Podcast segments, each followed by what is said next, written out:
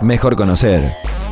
La mente de los grandes científicos, de donde provienen no solo las grandes ideas, sino la locura también. Entonces yo me metí en la computación cuántica por un interés básico, no para eh, romper las claves ni leer el... De hecho, eso se hace sin computadoras cuánticas, pero lo hacen eh, gente muy poderosa. ¿eh? Más vale bueno conocido. Mejor escucharlo de sus propias voces. Parte de mi laboratorio desde hace años, hoy con gente que está en Cambridge, Tristan Beckstein, empezamos a estudiar desde Argentina qué pasaba en el cerebro de pacientes con estado vegetativo. Algunos, algunos tienen cierta actividad. Más vale bueno conocido. Intervenir. Nuestra propuesta es crear un nuevo movimiento de médicos para lograr una ética médica, volver a la ética médica perdida y por el respeto de los derechos humanos de los pacientes. No hay duda. Cuando estamos viviendo en la Argentina en particular, tengamos noción de las personas que cohabitan con nosotros. Más vale bueno conocido.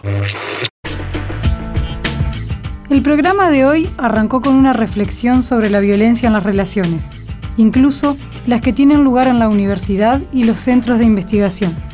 Luego, el ingeniero forestal Martín Acosta nos contó su sueño hecho casa, todo de madera, sin un solo ladrillo. Ahora nos introducimos en la fantasía futurística de una película que desborda ciencia e ingenio. Y hay más, algo más. Más vale bueno conocido. No solo los papers académicos hablan de la ciencia y los científicos. También el arte nos acerca a ese mundo maravilloso. Lo vemos en el cine o en el teatro, lo disfrutamos en la literatura, lo saboreamos en un documental. Nos aproximamos a la galaxia del conocimiento por la tangente. ¿Y si hubiera un lugar? Un lugar secreto donde nada fuera imposible.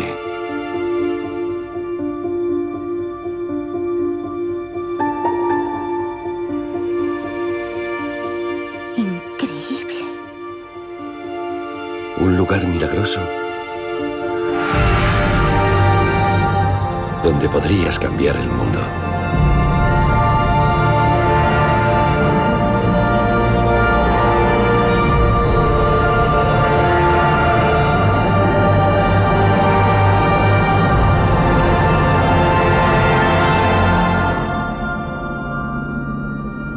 ¿Quieres ir? Tomorrowland es el nombre de una película estrenada en 2015, protagonizada por Britt Robertson, George Clooney y Rafe Cassidy. Se trata de una producción Disney, es decir, apta para todo público. En español fue presentada como El mundo del mañana y podría ser caracterizado como de ciencia ficción, de aventura futurista, con cepas de filme de acción y una dosis adecuada de humor. Más allá del nudo dramático, hay varios guiños hacia las ciencias que vale la pena repasar, y en eso nos enfocaremos. Aunque pierda encanto en las últimas estaciones, la película El mundo del mañana resulta ser un viaje entretenido. Fue dirigida por Brad Bird, que había filmado animaciones de alta calidad, sustentadas en buenas historias como El hombre de hierro, Los Increíbles y Ratatouille. Esta vez trabaja con actores reales, pero insertos en escenografías digitales extraordinarias que le dan otro relieve a la ciudad de las artes y las ciencias de Valencia. La historia se desarrolla a partir de que una joven tiene una experiencia extraña. Apenas toca un pin de una antigua muestra de ciencias que apareció entre sus cosas inexplicablemente, accede a otra dimensión, a una especie de sociedad del mañana. Es decir, materialmente permanece en el aquí y ahora, pero sensorialmente puede viajar por los ejes del tiempo y el espacio de una manera fantástica. Como un señuelo, el propio Pin la irá vinculando a los otros personajes. Una niña, a mitad de camino entre la programación robótica y los sentimientos humanos, y un científico retirado, desilusionado, pesimista, que en algún momento creyó en la utopía del mundo sin sufrimiento ni dominación que podían instaurar los científicos. En efecto, en paralelo a ese viaje visual a un futuro próximo, la película El mundo del mañana propone una excursión a las épocas donde Occidente pensaba que las ciencias y las innovaciones tecnológicas nos harían una civilización mejor. El paso del tiempo demostró otra cosa, y lo que reina hoy es la convicción de que marchamos firmemente hacia un apocalipsis a escala planetaria.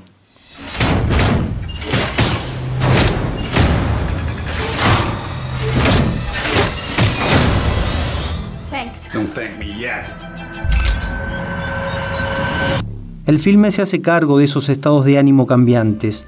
En ese sentido, el mundo del mañana luce como un alegato a favor de los que no dan por perdidas las batallas. La película que estamos analizando es una superproducción de cuidados detalles que, por ejemplo, recrea en distintos momentos las formas del vestir propias de 1964, 1984 y 2014 a través de planteles de extras de hasta 400 personas. Son elementos que un espectador atento valora, por cierto. Además, incluye un sinnúmero de situaciones interesantes, como la hipótesis de que ya está entre nosotros lo imaginado en los libros 1984 de George Orwell y Un Mundo Feliz de Aldous Huxley, con sus mecanismos de control social y reproducción de lo dado funcionando a pleno. O la mención a aquel conocido relato ancestral que brevemente plantea que nos habitan dos lobos, uno noble y el otro bestial, trenzados en una guerra sin cuartel, y la sentencia inquietante de que a la batalla la ganará el lobo que decidamos alimentar. Hay otros mitos sobre los que se regresa. Por ejemplo, que además de símbolo de una época de progreso, ícono de la ingeniería y postal parisina, la Torre Eiffel, podría llegar a ser una inmensa antena, como tantos han creído, ante diversas contingencias, sin que nunca hubiera sido suficientemente demostrado. Una leyenda urbana indica que el ingeniero Eiffel había construido en el interior de la torre un espacio donde realizaba experimentos científicos y observaciones meteorológicas, y que allí, hacia 1889, había dado forma a una sociedad secreta denominada Plus Ultra, que integraron además Thomas Edison, Julio Verne y Nikola Tesla. What do you want?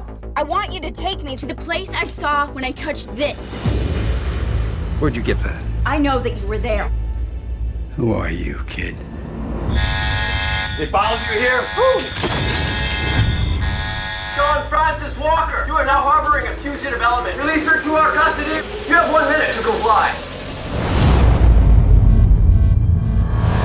Soñaban con construir una ciudad futurista, pero las guerras mundiales congelaron la idea que, según dicen, fue retomada luego cuando se incorporó el propio Walt Disney.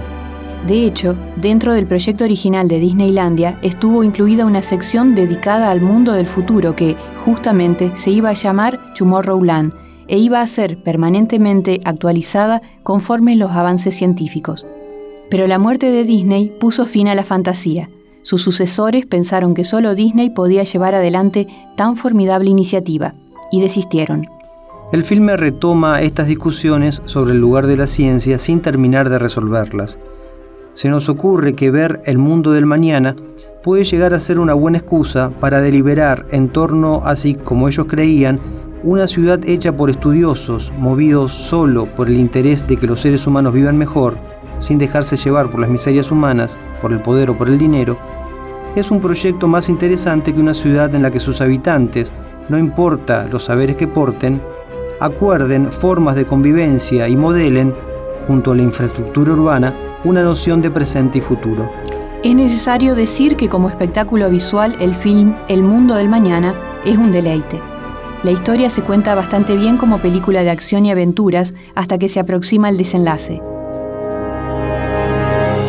Allí se vuelve desbordantemente enunciativa y pierde valor poético.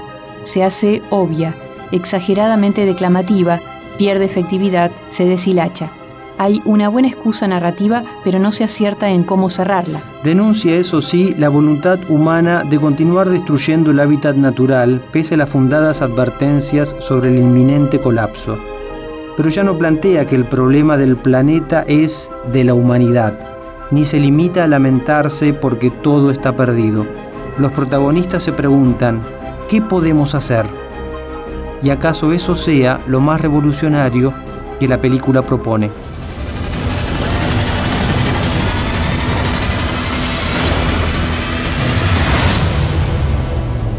You wanted to see Tomorrowland. Here it comes.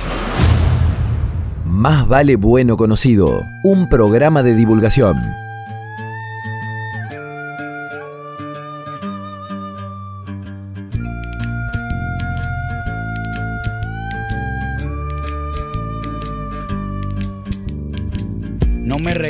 Libros porque no los leo. Lo que he aprendido es porque lo veo. Mientras más pasan los años, me contradigo cuando pienso. El tiempo no me mueve, yo me muevo con el tiempo. Soy las ganas de vivir, las ganas de cruzar. Las ganas de conocer lo que hay después del mar. Yo espero que mi boca nunca se calle. También espero que las turbinas de este avión nunca me fallen. No tengo todo calculado ni mi vida resuelta. Solo tengo una sonrisa y espero una de vuelta. Yo confío en el destino y en la marejada. Yo no creo en la iglesia, pero creo en tu mirada. Tú eres el sol en mi cara. Cuando me levanta, yo soy la vida que ya tengo. Tú eres la vida que me falta. Así que agarra tu maleta, el bulto, los motetes, el equipaje, tu valija, la mochila con todos tus juguetes y.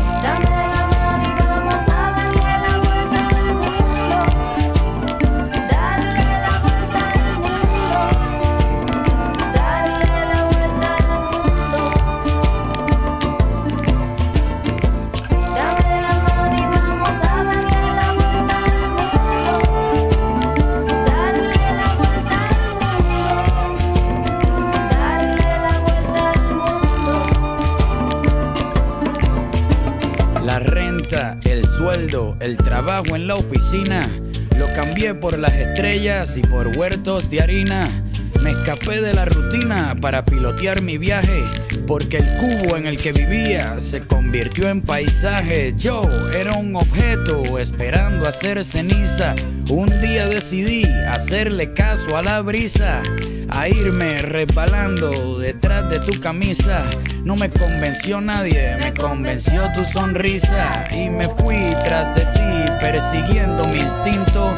Si quieres cambio verdadero, pues camina distinto. Voy a escaparme hasta la constelación más cercana. La suerte es mi oxígeno, tus ojos son mi ventana. Quiero correr por siete lagos en un mismo día, sentir encima de mis muslos el clima de tus nalgas frías. Llegar al tope de la sierra, abrazarme con las nubes, sumergirme bajo el agua y ver cómo las burbujas suben y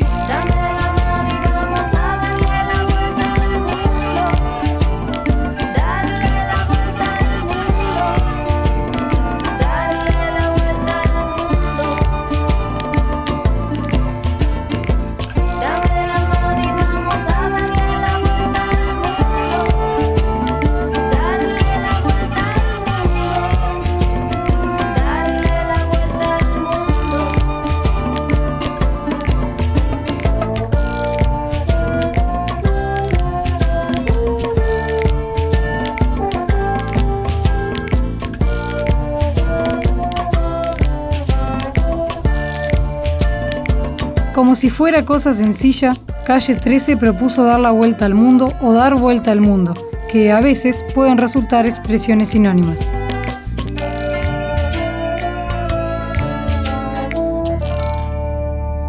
Más vale bueno conocido. Ciencia de entre casa.